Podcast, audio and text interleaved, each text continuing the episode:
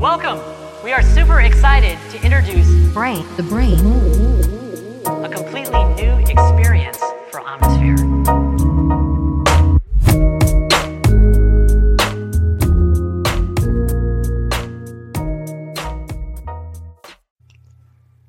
Salut mes amis, je vous fais un, un bonjour euh, tonique et euh, voilà énergétique parce que j'ai failli me casser la gueule juste avant d'appuyer sur euh, sur enregistrement.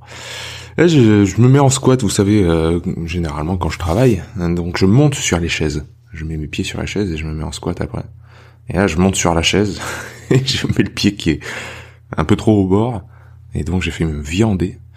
Bravo, Bravo, bravo. Euh, J'aurais pas pu enregistrer ce beau podcast qui fait, euh, qui fait, voilà. Bon, ah, ah, je, je coupe, hein, désolé, parce que euh, il y a une, une musique là qui part sur ma playlist que vous entendez peut-être dans le fond, qui est la fin de Final Fantasy VII. One Winged Angel, un ange avec une seule, euh, une seule aile. Magnifique, magnifique.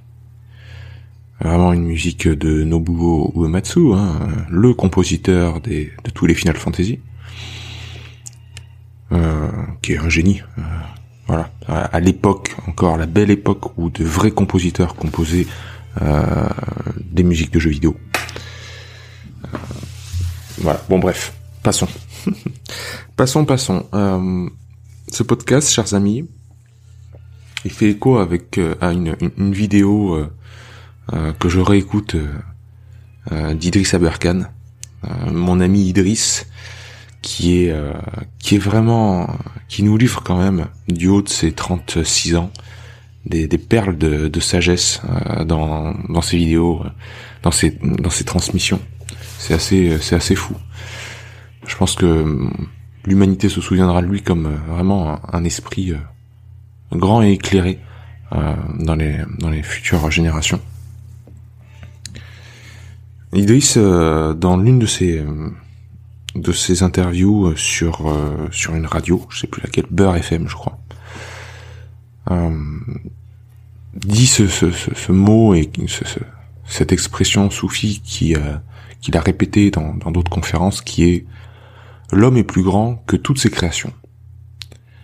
L'homme est plus grand que toutes ses, ses créations. C'est c'est fort, c'est beau, c'est c'est même très très puissant à, à prendre à réaliser, mais je pense que on, on mesure pas le degré de toutes les implications qui en découlent.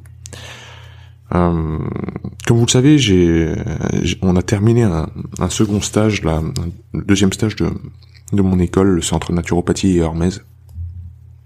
Ce second stage, il était sur le thème de la solidarité euh, et du lien. Donc, on, on a, on a exposé le fait que sans lien, on n'est rien. On ne peut pas prendre euh, un organisme vivant, euh, a fortiori l'être humain, indépendamment de son milieu, de son contexte. Ça n'existe pas. On peut pas faire le néant autour et, considérer la chose, euh, l'être, l'être vivant en tant que tel. Il n'existe que par rapport à ce qui l'entoure. S'il n'y avait pas ce qui l'entoure, ne- on ne pourrait pas le caractériser. Et pour expliquer ce concept, euh, ben, je vais essayer de vous donner quelques images, parce que le dire comme ça à haute voix, à mon avis, ça vous semble assez nébuleux, mais pourtant c'est essentiel. Et c'est d'autant plus essentiel qu'on en parle beaucoup, euh, et c'est même au cœur des recherches scientifiques, euh, surtout computationnistes d'après-guerre, qui a donné ces recherches-là qui ont donné naissance vraiment à, ce qu'on appelle maintenant l'intelligence artificielle. Donc d'abord la robotique et puis ensuite l'intelligence artificielle. Donc comment faire pour créer justement une intelligence artificielle toujours dans c'est toujours dans la continuité de sa- d'essayer de comprendre comment fonctionne l'esprit et, l'intelligence humaine quoi hein. puisque on, est encore dans, dans des vastes débats à, ce niveau-là mais on, avance pas mal dans la compréhension de tout ça et donc euh, on peut essayer de faire une expérience de pensée c'est euh, je vous donne la mission imaginons que je vous donne la mission de créer un robot euh, pilote de voiture qui conduit donc un robot qui, serait par exemple un, chauffeur de taxi, voilà. Ce qui est voilà dans les dans les voitures automatiques, dans dans les voitures intelligentes, tout ce que essaye de faire Google, Apple, Tesla. voilà, c'est vraiment dans cette continuité-là. Et puis on en parle beaucoup, hein, la Tesla qui se conduit toute seule.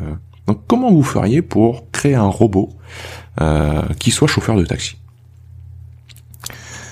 Hum, J'imagine, première approche, qu'on pourrait lui euh, télécharger dans son disque dur toutes les données qu'il y a sur le code de la route. Donc euh, très concrètement, vous prenez le manuel du code de la route, vous le fourrez dans la tête du robot et vous dites ça au moins c'est fait. Il sait comment conduire une voiture. Euh, il sait qu'est-ce que c'est la pédale d'accélérateur, de frein, le levier de vitesse. Il, connaît toute la mécanique de la voiture et il connaît la signification des panneaux, euh, qu'est-ce que ça veut dire un, un, passage piéton, un feu rouge, etc. Il connaît la conduite et euh, l'ensemble du code de la route.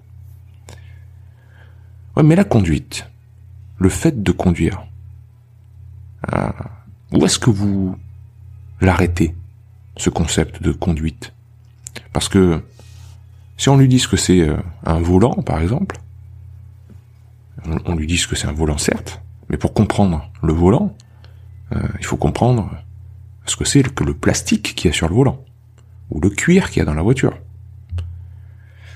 Si je lui dis de pas monter sur le trottoir, il faut encore que je lui définisse ce que c'est le trottoir. C'est quoi le trottoir? Ben c'est du béton. C'est quoi le béton? Ben, c'est des atomes, euh, c'est du sable.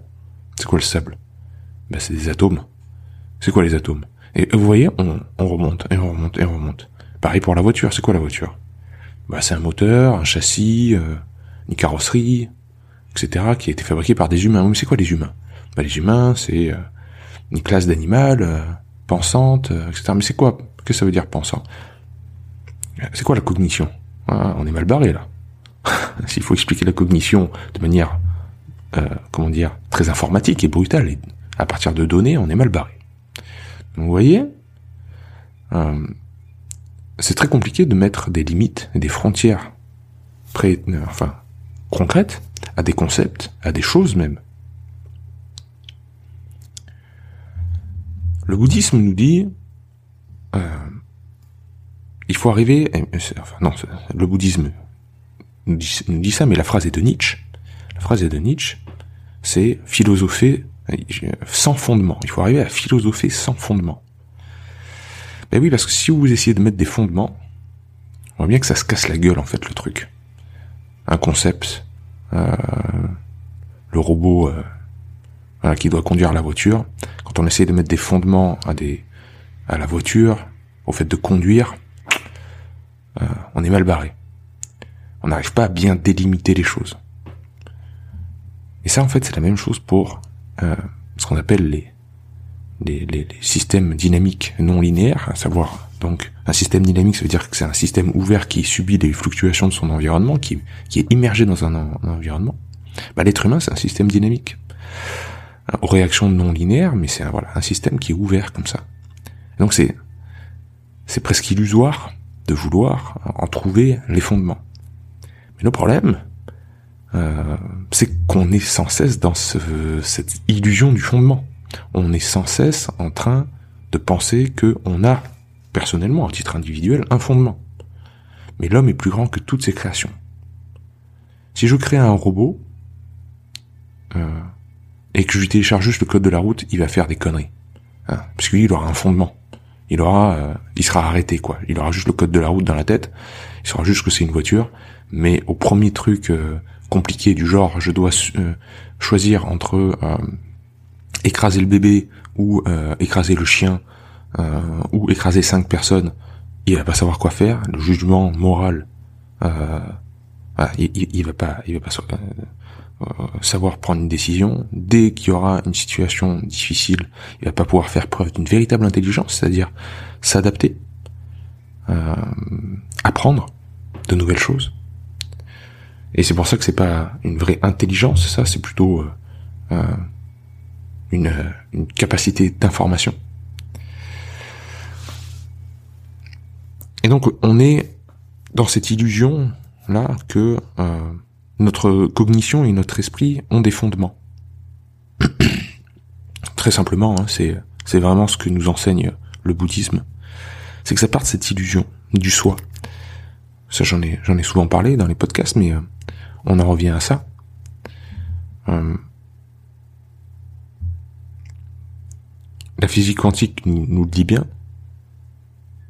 Tout est intriqué. Et si tout est intriqué, si on a une intrication entre deux atomes qu'on a séparés, et qui réagissent de la même manière, même séparés euh, par un univers entier, si tout est en lien, est-ce qu'il y a autre chose à mesurer que l'univers lui-même? Et donc moi, quand je me considère, est-ce que je me considère comme ayant un fondement, une limite, c'est-à-dire ma peau euh, Voilà, je, suis un individu d'un mètre 84 avec une peau, bon, ok. Et on est tous des individus, chacun dans leur coin. Ou est-ce que j'envisage la possibilité que ma peau c'est juste une interface, un lien avec le monde, et que je suis donc euh, interconnecté avec ce monde-là, et que comme euh, j'essaie de, j'ai essayé tout à l'heure de remonter la pelote de laine du, robot intelligent là, euh, si j'essaie de remonter ma propre pelote, euh, et eh ben je vais sans doute remonter à l'atome, et je vais sans doute remonter euh, à la source de toute vie quoi. C'est un petit peu ça le truc. Si je réfléchis à ce que je suis, je peux pas m'extraire de la bulle, c'est-à-dire l'univers dans lequel je suis. Je peux pas me considérer dans une espèce de, de néant. Euh, je suis, je suis là intriqué dans le monde. Ce que nous disent les sciences cognitives, c'est que nous nous énactons le monde, c'est-à-dire il y a une spécification mutuelle entre le monde et moi, c'est c'est c'est co-déterminant. J'agis dans le monde, le monde réagit, je perçois le monde et ma perception nourrit mon action et tout ça définit ma structure. Il n'y a pas de d'œuf et la poule, c'est l'œuf et la poule se définissent l'un et l'autre. Et c'est pour ça que l'homme sera toujours plus grand que toutes ses créations. Parce que l'homme, c'est l'univers. L'homme, il est l'émergence de l'univers. Il est, il est apparu dans l'univers qu'on connaît, sur la planète Terre, entre autres, euh, complètement codépendant. Vraiment, on peut pas le sortir de l'univers. Si, on le sort de l'univers, il n'y a plus personne pour le regarder. Hein euh, complètement condépendant avec l'univers. Il est intriqué à l'intérieur est vraiment une des, des erreurs. Et maintenant, que ce soit du côté oriental comme occidental, que ce soit du côté des sciences, comme on l'entend, euh, comme du côté des traditions euh, orientales, on sait que c'est vraiment une erreur d'avoir séparé l'homme de la nature, quoi. Et on, voilà. si, on, prend vraiment l'aspect des sciences cognitives, qui étudie donc euh, tout ce qui touche à l'esprit, que ce soit la neurobiologie, que ce soit les neurosciences euh, ou bien la psychanalyse, la psychologie, etc. Et qu'on étudie les, euh, ben voilà, les trois, le triptyque de, comment dire, de notre perception finalement. C'est toujours un sujet pensant, donc on va prendre l'être humain, hein, un sujet qui pense et qui perçoit, et un objet c'est-à-dire par exemple un son, un bruit, un son, une musique, peu importe. donc il y a ce triptyque, il y a le sujet, l'action, le fait de percevoir, donc le lien qui relie, euh, voilà, et l'objet. Donc euh, la perception relie l'objet et le sujet. Donc sujet, perception, objet. Ce triptyque là, euh, est-ce qu'on pourrait dire que on peut les séparer? Eh ben, ce qu'on fait généralement quand on réfléchit au monde qui nous entoure, à nous-mêmes, etc., c'est que oui, en effet, on les sépare. On dit, rien que le fait de, le dire, c'est sujet, objet, perception, et là, je cloisonne. Mais euh, ça partirait du fait, du postulat que l'objet, par exemple le son, existerait en tant que tel, en tant que son, sans auditeur, sans personne qui serait capable de l'entendre. Si euh, j'enlève tous les auditeurs, euh, tous les, animaux capables de percevoir un son, est-ce que le son, il, il existe avant ça? Prenez le temps d'y réfléchir. Est-ce qu'un son, euh, avant qu'on l'entende, il existe en tant que son? Non. Le fait qu'il se soit un son, qu'on le définisse comme un son, c'est parce qu'on l'entend. Sans auditeur, un son, ça n'existe pas. De la même manière, sans son, un auditeur, ça n'existe pas. C'est parce qu'il y a un son que euh, on est auditeur. Donc il y a une codétermination entre l'environnement et le sujet. Parce que les deux sont complètement intriqués. Ça veut pas dire qu'il n'existe pas d'individualité. Ça veut pas dire que je peux pas qualifier une personne d'individu. Mais il mais en aucun cas indépendant hein, de son environnement. On est dépendant de l'environnement. Et donc philosopher sans fondement, comme disait euh, Nietzsche, c'est se rendre compte de ça. C'est-à-dire qu'il n'y a, pas de limite, il n'y a pas de fondement, il n'y a pas de euh, voilà, s'il n'y a pas de, fondement, il n'y a, plus d'inquiétude aussi à avoir, hein, à, prendre soin du fondement, à prendre soin de soi. Il n'y a plus d'inquiétude. Si, votre maison, tout d'un coup, euh, on vous dit, en fait, il n'y avait pas de fondation. En fait, il n'y a pas de fondation. Il n'y a pas de fondement à votre maison. Ben ça, ça soulage. Parce que la maison, elle est là. Si vous me dites, on va construire une maison sans fondation, là je vais avoir un petit peu peur. Mais si je vois le château, euh, la maison, euh, et qu'on me dit en fait, tu vois, tu croyais qu'il y avait un fondement, et donc tu prenais soin de, euh, je sais pas moi, je sais pas, tu prenais soin de la maison, tu prenais soin de faire attention au terrain, tu prenais, tu t'inquiétais, voilà, tu t'inquiétais que dans 10 ans, 20 ans, etc., ta maison allait peut-être bouger à cause d'un séisme, peut-être, et que tout d'un coup on te dit en fait il y a pas de fondement. En fait, le fondement, c'est la planète Terre. En fait, ta maison, elle est aussi résiliente et puissante que euh, la planète Terre, puisqu'elle est complètement intriquée dedans. Donc t'as plus besoin de t'inquiéter, de, de prendre soin du fondement, quoi. Ça, c'est un soulagement pour l'esprit. À partir du moment où on comprend qu'il n'y a, a pas un soi permanent, on n'a on pas une fondation euh, qui soit immuable, gravée dans le marbre, qui soit voilà, dure comme de la pierre, euh, qui est au-dessus de nous et qu'on doit protéger des agressions d'autrui, des agressions du monde, etc. Mais qu'on est complètement codéterminé par notre monde et qu'on est intriqué avec le monde, c'est un soulagement. Ah ouais, en fait, j'ai pas besoin d'avoir ce réflexe d'agrippement vers un truc qui qui serait moi, Pierre Dufresne, fermé, arrêté, euh, et surtout attention à celui qui voudra entacher ça, attention à celui qui qui va faire une égratignure sur ce marbre euh, sur cette pierre, justement. je vous défends de le faire. Je vais m'armer pour me défendre. Je vais mettre des barrières. Je vais protéger, et puis je vais m'inquiéter toute ma vie. Et je vais essayer de retourner à cette identité régulièrement pour être sûr que c'est toujours là, etc. donc je vais me construire aussi une identité. Et ça, les bouddhistes appellent ça donc l'illusion du soi. Et que le début de la roue de l'insatisfaction éternelle, c'est qu'on agit par rapport à cette illusion. Sur ces fausses croyances, sur ces fausses fondations. Mais comme, le, comme tout, comme je vous ai dit, il n'y a pas de fondation, il n'y a pas un début, il n'y a pas une fin. Hein. Et vraiment, cette, euh, cette déperdition de l'esprit humain, euh, la roue de l'éternelle insatisfaction, pour les bouddhistes comme pour les penseurs occidentaux, et c'est là où c'est fort, c'est que tous se rejoignent, et les scientifiques, c'est cette illusion du temps, de cette continuité que tout n'est un, voilà, continu. Que c'est une ligne droite. Donc si on imagine une ligne droite, il y a un début, a une fin. Mais non, tout est discontinu. Euh, on est, c'est plutôt un cercle.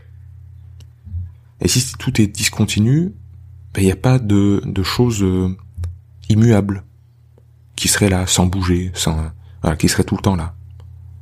Non, tout est justement muable tout s'arrête et recommence, s'arrête et recommence, par bribes, par instant, et on peut pas se dégager de l'expérience de, l'instant présent.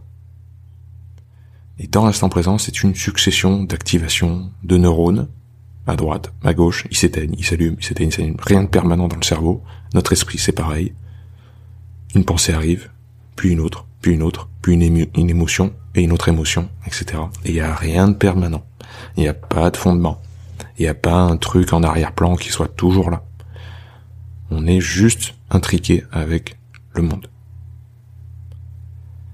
Et c'est pour ça que l'homme, il sera toujours plus grand que toutes ses créations.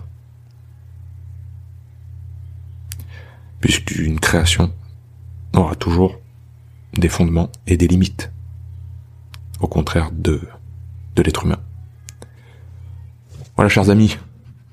Euh, un petit, euh, un petit résumé de beaucoup de choses qui se sont dites durant, le stage, au travers euh, de l'étude des tissus humains, quelque chose de très, très anatomique, très dans la matière, qui pourtant a ouvert des portes bien au-delà de la matière, avec une belle philosophie, et puis dans le soin à l'autre, la philosophie du soin.